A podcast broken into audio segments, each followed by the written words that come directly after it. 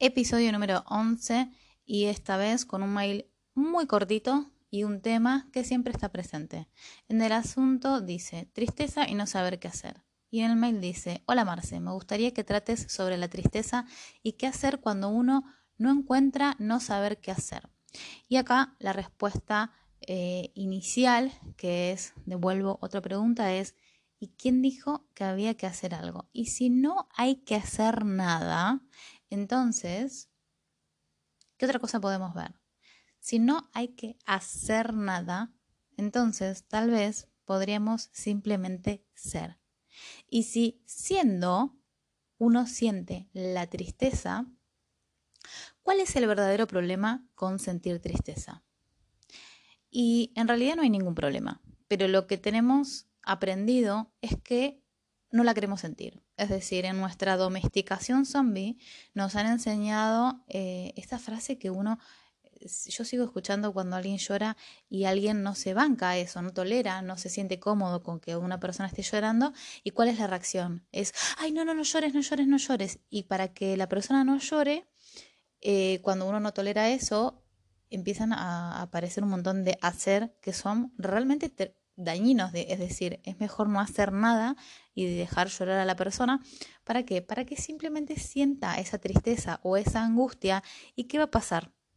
Absolutamente nada. Lo que va a pasar es que después de sentir esa tristeza o esa angustia, que a veces el llanto nos da ese momento de umbral de, de, sentirse más angustiado, pero después también viene la calma, esa calma de, ah, que las personas dicen me desahogué. Y en realidad, ¿qué palabra esta, no? Me desahogué. ¿Qué significa entonces? ¿Que te estabas ahogando? Eh, se, suele usar mucho esa expresión de, ah, me desahogué. Bueno, entonces tal vez esa angustia te estaba ahogando, pero no por el suceso, sino por no estar expresando esa angustia. Es decir, el tema acá no es lo que te hizo, lo que vos pensás en realidad que te hizo llorar o que te hizo angustiarte o que te hizo estar triste. Acá la cuestión es el, el quilombo lo hacemos cuando no queremos sentir.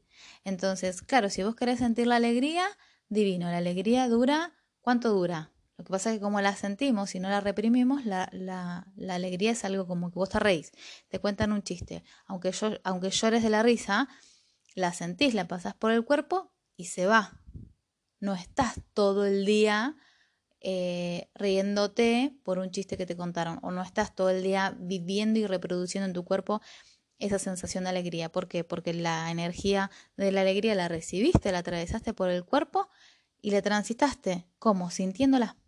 Con la tristeza es lo mismo, pero ¿dónde armamos todo el quilombo? Cuando no la queremos sentir. ¿Y qué empezamos a hacer? De alguna manera la vamos a tratar de reprimir. En realidad no es que hagamos esto, sino que esto es lo que aprendimos. Y acá la cuestión es empezar a reconocer cómo uno quiere evitar sentir tristeza o querés evitar sentir angustia. ¿Y qué es lo que se produce? ¿Qué es lo que se crea? Primero la idea que tenés en el fondo, que en realidad no sos consciente, pero tenés la idea un poco de no puedo con esto.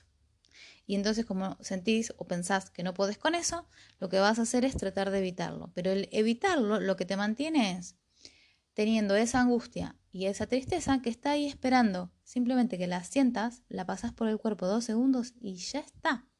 Pero al final entonces, ¿el problema es la angustia o la tristeza? No. El tema y el problema, o mejor dicho, lo convertimos en un problema cuando no lo queremos sentir y entonces ¿qué estamos eligiendo? O reprimirlo, o evitarlo, o rechazarlo. Es como que vos vivas corriendo. Vivís corriendo porque lo que querés evitar es sentir tristeza. Y como no me quiero encontrar con la tristeza, corro y corro y corro. Y entonces un día te vas a cansar. Sí, claro. ¿Por qué? Porque no hay una solución. digamos, nunca lo vas a, a, poder resolver porque siempre estás corriendo, pero tras tuyo va la tristeza con la angustia, esperando que la sientas. Entonces, te podrá, podrás hacer un montón de cosas. Uno, uno también se pone muy creativo en las distintas maneras en las que ha aprendido a distraerse y entretenerse sin ni hablar. El punto es que era más simple sentirla. Entonces tal vez pasan los años y vos decís, no, porque yo no quiero sentir eso. Y pasa más tiempo y en realidad lo que evitas eh, sentir era lo que se sentía en dos minutos y ya estaba. ya está, listo. Entonces, cuando lo convertimos en un dramón, es más difícil todavía porque imagínate que era algo de dos minutos y ahora tiene años porque lo, digamos lo que pospusiste es tu actitud de dale, lo siento. Entonces, yo entiendo que em, generalmente muchas veces lo que sucede es que pueden haber traumas de la infancia, sí, claro, la mayoría de las veces pasa esto y por eso no queremos conectar con esa sensación de tristeza. Entonces, como respuesta a este mail, la tristeza se siente y la liberás. Y cuando vos decís no saber qué hacer, en realidad no hay que hacer nada, hay que sentirla. Y en cuanto a, mm, a hacer algo, mi sugerencia es no le tengas miedo a la tristeza, porque vos sos más grande que la tristeza. Y claro que podés con esto. Vos podés con esto. Entonces simplemente la sentís y ya está.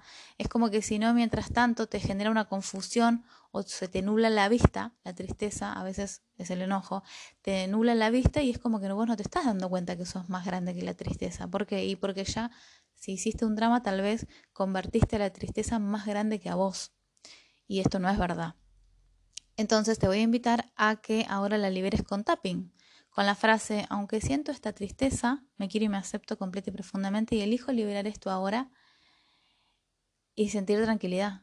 Aunque ahora siento esta profunda tristeza eh, y no sé qué hacer, si quieres agregarle, me quiero y me acepto completa y profundamente y, y elijo soltar esto ahora y elijo sentir esto ahora y elijo liberar esto de mi cuerpo ahora y enfocarme en quién soy verdaderamente ¿Para qué? ¿Para qué? ¿Por qué pongo esta frase de enfocarme en quién soy verdaderamente? Para que descubras que sos mucho más grande que la tristeza. Que la tristeza es algo que dura dos minutos y es algo chiquitito como si fuese una moneda y vos sos gigante y podés con esto, pero en esta confusión no te diste cuenta o se te olvidó quién sos. Porque si tuvieras, estuvieras presente con quién sos, sentirías la tristeza como cualquier otra emoción y listo, la dejarías ir. Y si no sabes qué es tapping, en mi web todoestalamente.com barra tapping con doble P, te lo voy a dejar escrito en este episodio. Vas a poder hacer, eh, vas a poder aprender cómo se hace tapping y entonces ahí te invito a que liberes esta tristeza. Y no solamente que liberes la tristeza, sino que también elijas de nuevo. Y tampoco te vayas a pensar que había que esperar que la tristeza se vaya para elegir de nuevo.